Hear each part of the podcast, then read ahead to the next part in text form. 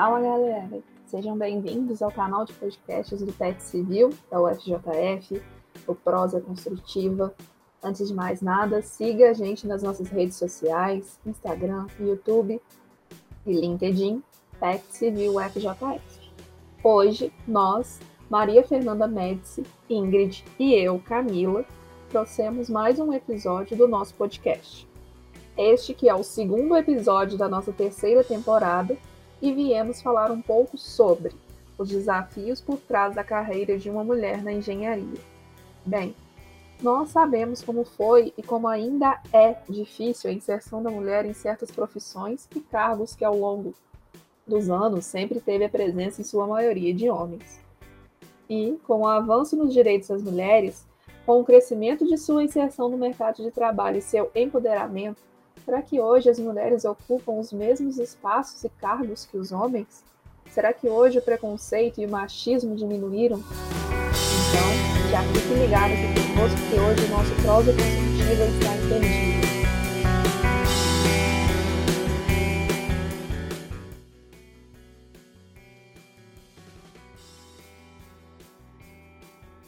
Hoje, continuando a nossa temporada de podcasts, trouxemos a engenheira civil Camila Pereira, que atualmente atua como engenheira de ferrovias da empresa Valé, em Brasília, Distrito Federal, há oito anos, e trabalha na construção de ferrovias, atualmente como engenheira na diretoria de empreendimentos. Ela, que é formada pela nossa amada UFJF em Engenharia Civil na turma de 2010. Olá, eu sou a Ingrid Primeiro, a gente quer agradecer né, pela participação e a gente queria primeiro saber um pouco sobre você, sobre a sua cidade natal e a sua formação acadêmica também. Agradeço o convite, foi muito legal receber esse convite e vim falar aqui da engenharia civil, das mulheres na engenharia e, e ainda mais na UFJF, que eu tenho um carinho muito grande né, por ter formado na engenharia civil, na UFJF. Foi um momento muito importante da minha vida. Então, eu, eu nasci em São José dos Campos, que é interior de São Paulo.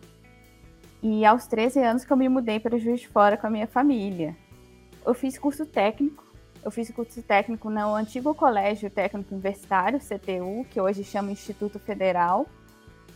Então lá eu, fi, eu estudava em período integral, então eu estudava de manhã, eu fazia o ensino médio, de tarde eu fazia curso de metalurgia e que já era assim muitos homens e poucas mulheres o curso né de metalurgia. Já é um ambiente bem masculino. E nesse momento eu vi que eu deveria fazer que eu tinha mais aptidão para fazer algum curso na área de exatas. O primeiro vestibular que eu prestei foi para engenharia de produção. Só que a engenharia de produção estava bem no início da faculdade de engenharia de produção lá em 2003 na verdade 2002 então, assim, era um curso muito concorrido, eu não passei. Daí, no segundo ano que eu fui prestar vestibular, eu fui prestei para engenharia civil e passei. Então, eu entrei na faculdade em 2003 para engenharia civil. E durante o curso, eu ainda nos primeiros anos, nos primeiros anos que a gente está no ICE, fazendo as matérias básicas, eu ainda tentei mudar para engenharia de produção, porque assim, engenharia de produção era o que mais tinha a ver com o meu curso técnico, que era de metalurgia, né? Mas mesmo é, quando eu tentei, dentro da faculdade, mudar para engenharia de produção, também não consegui. Mas assim, hoje é, sou muito feliz sendo engenheira civil. E ainda bem que eu não consegui mudar para produção, porque assim, sou a engenharia de produção, é, eu gosto muito de engenharia civil, desculpa. Eu sou muito feliz e realizada na engenharia civil e gosto muito de ser engenheira civil. Não me vejo sendo engenheira, engenheira de produção. E como você chegou em Brasília também, assim, depois de Juiz de Fora?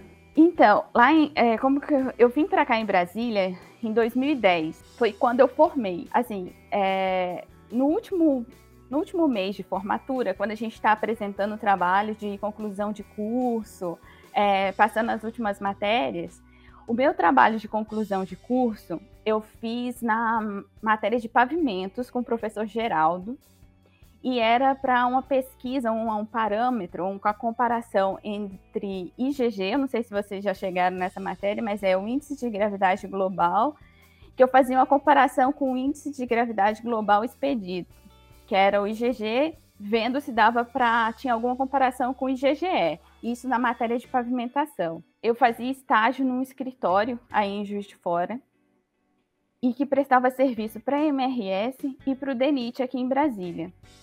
E nesse, no último mês que eu estava já para formar, um, um, coordenador do DENIT daqui de Brasília foi em Juiz de Fora, justamente procurando um engenheiro para trabalhar num contrato para justamente trabalhar com essa pesquisa de IgG e IgGE no DENIT. E como eu estava formando, eles foram e me indicaram, mas eles falaram que era recém-formada e tal.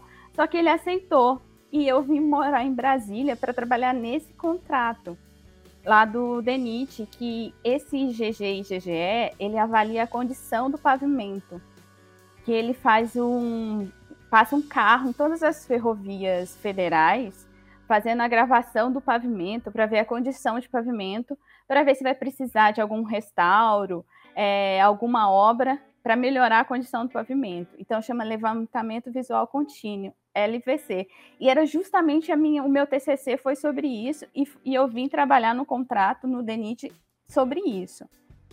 Então, assim, eu fiquei três anos no DENIT trabalhando isso e fui prestar, prestando concurso. Porque você chega em Brasília, o mundo é de concurso aqui em Brasília, né? Então, assim, eu fui prestando concursos na área de engenharia e eu passei para o concurso da Valec, que é construção de ferrovia. Então, assim, eu saí da minha zona de conforto, e daí eu fui trabalhar com construção de ferrovia. E na faculdade, a gente não aprende. Quer dizer, na minha época não tinha nada de ferrovia. O que eu sabia de ferrovia era do escritório de engenharia que eu fazia estágio, que eles faziam algumas obras, é, alguns projetos de obra para a MRS. Era a única coisa. Agora, construir ferrovia, não tinha, não sabia nada. Então, assim, eu saí totalmente da minha zona de conforto, tive que estudar muito os primeiros anos para. E até hoje continuo estudando ferrovia, porque é bem difícil, assim.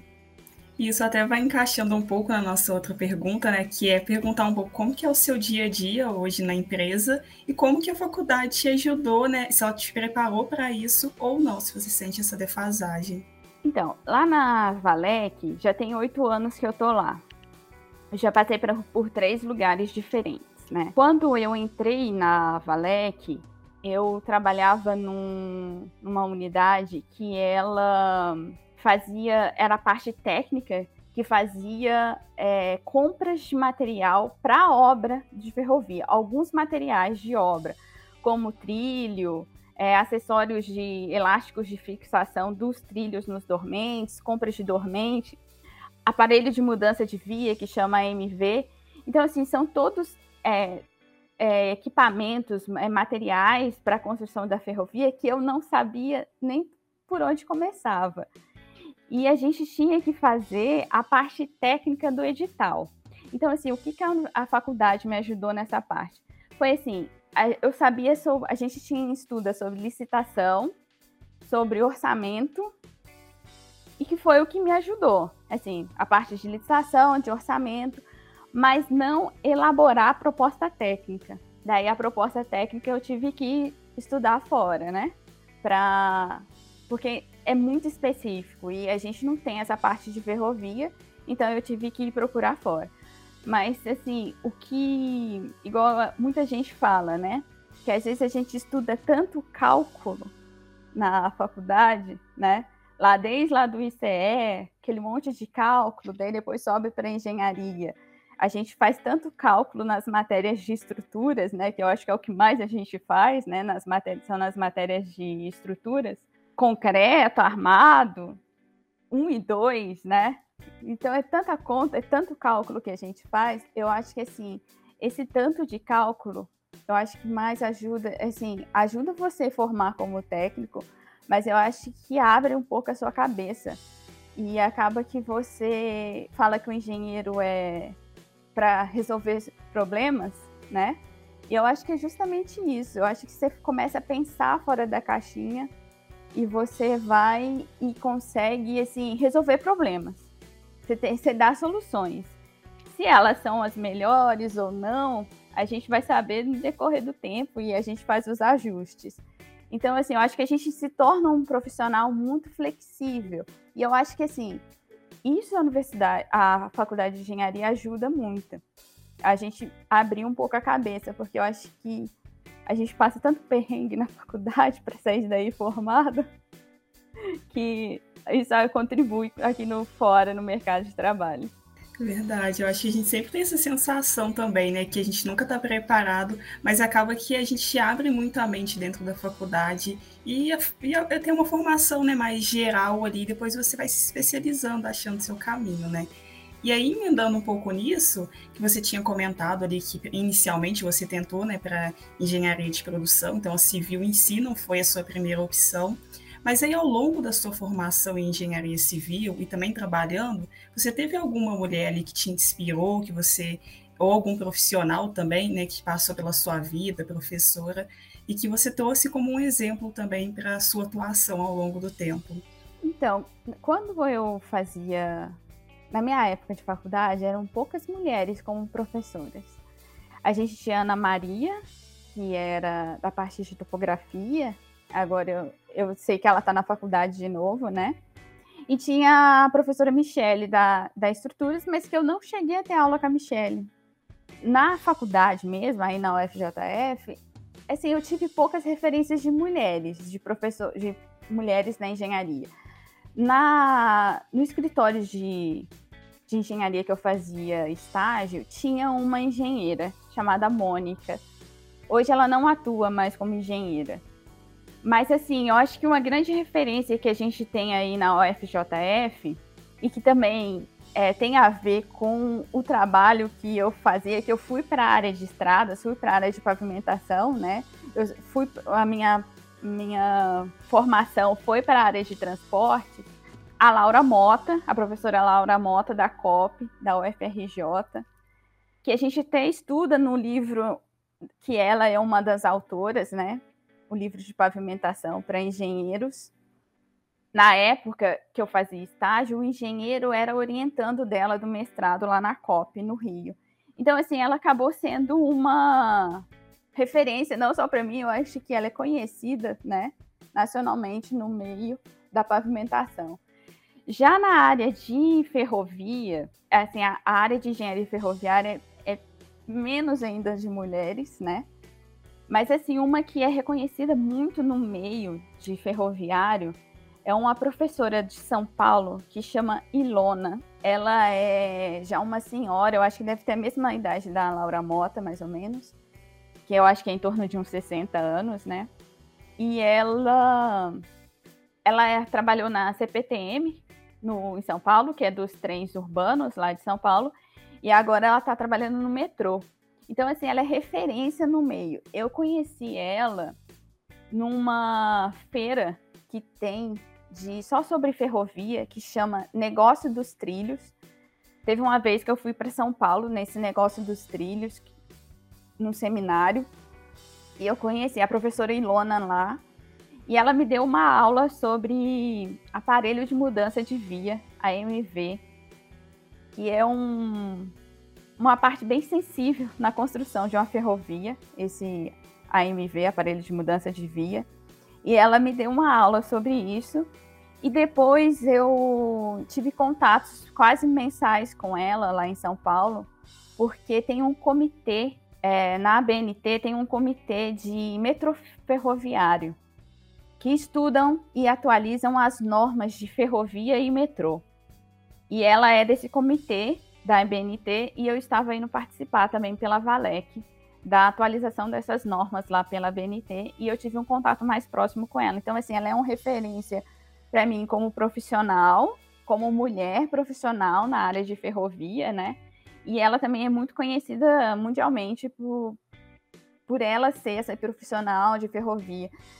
Se, minha, se, hoje já é difícil encontrar mulheres engenheiras trabalhando com ferrovia, eu fico imaginando na época dela como devia ser muito mais difícil.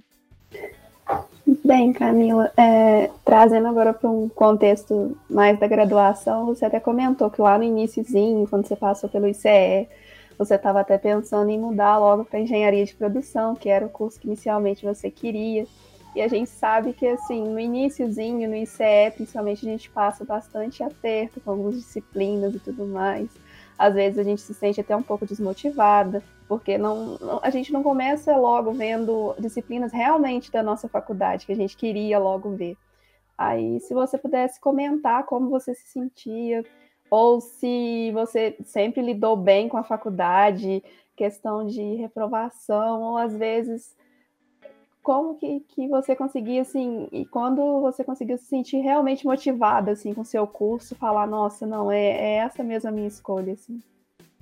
Então, no início da faculdade é muito difícil, né? Porque você é muito novo, daí você sai do ensino médio, que você nunca reprovou na vida, que chegava no último bimestre, já tinha passado em tudo, daí você chega no ICE para fazer aquelas matérias de álgebra linear, é, cálculo, é, fenômeno dos transportes, que até hoje eu não sei para que, que eu estudei aquilo, nem sei o que, que estuda naquilo, até hoje eu não sei. É, daí, e assim, é muito difícil. Igual, por exemplo, eu, eu sou da turma, quando eu entrei na faculdade, eu sou da turma de duas professoras de vocês, que é a Júlia Rig e a Kátia Martins. A gente entrou junto na faculdade. E a gente sempre, nós somos amigas e sempre fomos muito próximas, é, até durante a faculdade. Então, assim, a Kátia, a professora Kátia, a gente até conversa muito, porque as matérias do ICE a gente já saía da prova chorando. Então, assim, aquelas escadas ali do ICE já viu muito choro meu, da Kátia, da Júlia. A gente já chorou muito ali por causa de que a gente não ia bem, porque a gente vem do ensino médio que nunca tirou uma nota baixa Aí chega para fazer faculdade de engenharia, pega as matérias básicas da área de exatas e é muito difícil. Então, assim, eu não reprovei nas iniciais, mas quando eu cheguei na engenharia, é impossível você não reprovar. Assim, eu acho que você tem que ser muito abençoado mesmo para você não sair da faculdade sem uma reprovação. Eu reprovei nas, nas matérias da engenharia, é, concreto, muitas matérias. Então, assim, eu acho que daí, eu acho que na, quando eu cheguei na engenharia, você meio que acostuma. Então, assim, eu fazia estágio, eu tinha que fazer, eu fazia estágio e tinha e fazia e fazia faculdade. Às vezes chegava no final do período, você não conseguia. Então você acabava assim, escolhia uma matéria para você abandonar. E eu escolhi algumas matérias e abandonei. Então, assim, não me arrependo. Eu acho que eu gostei tanto da faculdade que eu fiquei sete anos na faculdade. Eu demorei para formar. E, mas assim, eu, o que eu falo é assim, não desista. É difícil, mas vocês conseguem formar, vocês vão sair daí formados. E no mercado de trabalho, ninguém vai saber, ninguém vai perguntar é, se você repetiu ou se você não repetiu, qual é o seu IRA. É, continua falando IRA, né? É, índice de rendimento acadêmico. Ninguém vai perguntar. Eu acho que a pre... quando a gente está na faculdade, a grande preocupação é não baixar o IRA, né? Só que no mercado de trabalho, ah, tudo bem que eu acho que na vida acadêmica, se você vai tentar um mestrado, isso pode ser significativo. Mas no mercado de trabalho, ninguém nem sabe disso. E assim, o que, que eu falaria? Aproveite o máximo que a faculdade pode oferecer faça as matérias é, optativas, eletivas que vocês têm vontade de fazer, o máximo que vocês conseguirem, que é muito importante. É, monitoria dos professores, é, iniciação científica. Eu sei que hoje tem o PET Civil, que na minha época estava bem no início ainda. Eu acho que assim, tudo é, entrar para o escritório escola, que também ajuda muito. Eu era da Porte Engenharia, já fui membro da Porte Engenharia. Então, assim, fazer todas essas, que, essas atividades que têm extra currículo, eu acho que são muito importantes e que ajuda você a preparar para aqui para o mercado de trabalho. Que bacana, Camila. Muito obrigada. Você não sabe como que é importante assim para a gente, porque às vezes a gente fica preocupado com reprovação, enfim, aí no mercado de trabalho, ou mesmo ira, mas enfim. E assim, é, por muito tempo a gente sabe que as mulheres nos campos das exatas e principalmente nas engenharias foram assim bastante perseguidas, né, por certos estigmas presentes na sociedade. É, atualmente, na sua opinião e baseado assim na sua vivência de trabalho, no seu ambiente de trabalho, na própria graduação, você acredita que hoje as mulheres realmente já conquistaram o seu espaço, tanto no mercado de trabalho quanto na, na graduação mesmo? Eu acho que a mulher está caminhando. Eu acho que a gente é uma luta constante, né? Eu acho que a gente tem que, assim, tem que brigar pelo espaço e brigar para manter aquele espaço, porque senão a gente perde. E assim, hoje na engenharia, quando eu entrei na engenharia, eram 40 homens e 10 mulheres. Quando eu cheguei para trabalhar aqui, eu até assustei que tinham, eu achei que tinha assim mais mulheres, não assim, mais mulheres, tem mais homens, mas perce, o, percentual era até que era, tinha aumentado a quantidade de mulheres, né? Na onde eu trabalho, é, como é concurso, então não tem essa divisão, essa questão de salário, né? Tanto para o homem quanto a mulher, você vai ganhar o mesmo, o mesmo valor. Assim, não tem porque, ah, porque a mulher vai ganhar menos, isso não. É, eu acho que por causa de também dessa proporção de mulher ser menor, acaba que os cargos de chefia é, são ocupados por mais homens. Mas na empresa que eu trabalho também tem mulheres no car em cargos de liderança, né? É, eu acho que, assim, dentro da Valec, é, é, a unidade mais importante seria a unidade de construção, porque é o carro-chefe da empresa, é a construção da ferrovia. E por alguns anos quem teve à frente, chefiando a construção dentro da Valec, foi uma mulher, foi uma engenheira. Então, assim, não tem esse tanto essa questão. Mas, assim, a gente sabe que não. Isso porque é uma empresa pública, né? Mas numa empresa privada, a gente sabe que não é bem assim, né? Que eu já conversando com outras engenheiras, outras amigas, e até arquitetas, porque eu fiz uma pós aqui, que eram de, que tinham engenheiros e arquitetos. Isso não, não acontece no meio privado, né? Porque assim, igual, por exemplo, você vai fazer uma entrevista de emprego para engenharia, já aconteceu de casos de a, a pessoa que está entrevistando perguntar se ela era casada, se ela tinha filhos, e a preocupação da empresa era justamente da mulher estar, ser casada, não ter filhos, estar em, em, numa, na idade de ter filhos, daí ela engravidar e entrar de licença maternidade. E assim, acontece também da pessoa ter, da mulher ter filhos, engravidar, entrar de licença maternidade e quando volta é mandada embora. Acontece isso no meio, acho que não só da engenharia, mas assim, de todas as áreas, isso acontece. Por isso que eu acho que a gente tem que ainda continuar lutando pelo nosso espaço, não pode pelos nossos direitos, né? Não pode deixar isso que aconteça, mas que está acontecendo, sim. É, infelizmente a gente ainda hoje vê realmente uma certa disparidade entre os homens e as mulheres, mas assim Ainda bem que hoje a gente já está conquistando com mais facilidade os nossos espaços e continuando a nossa luta. Sim, o que eu percebo é que as mulheres elas têm que estudar mais do que os homens para conseguir o seu espaço, né? E eu acho que também tem até um livro que fala sobre isso, Síndrome da Impostora, que a mulher ela ela se julga muito. Será que eu sou capaz de ocupar aquele cargo? Às vezes ela tem mestrado, doutorado, é especialista na área e ela fica com medo de ocupar aquele cargo. Daí chega um cara lá que só tem a graduação e ele não, sou bonzão e vou lá. Eu acho que falta um pouco na gente isso, assim, né? E, e, e uma outra questão que, que eu queria falar também, dessa questão da mulher não só na engenharia, mas eu acho que no mercado de trabalho, é que a mulher, quando tem filhos, ela, apesar de ter mudado muito, ter, ter uma divisão igualitária com o companheiro, com o pai da criança, lá na Valec a gente tem uma. Geralmente no mês de março, que tem uh, o mês da, de igualdade de gênero e raça, e que é mais focado na questão da mulher no mercado de trabalho. E foi uma palestrante na, na que ela tem, ela ocupa o mesmo cargo que o marido dela.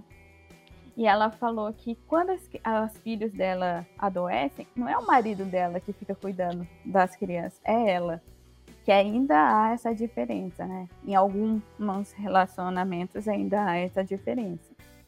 Bem, é, bem caminho. É, agora já finalizando o nosso episódio, que confessamos está maravilhoso e recheado de ensinamentos preciosos.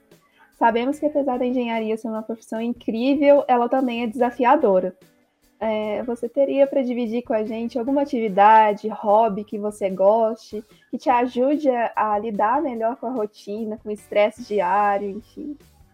Então, eu sou muito ansiosa, até durante a faculdade, assim. Então, assim, a válvula de escape é fazer alguma atividade física.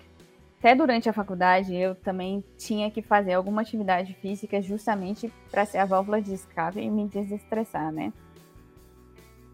Daí, aqui em Brasília, quando eu cheguei aqui, é, o que eu comecei a fazer, assim, como eu não gosto de musculação, eu faço várias atividades físicas e cada momento é uma. Já fiz corrida de rua, já fiz luta de boxe, já fiz crossfit.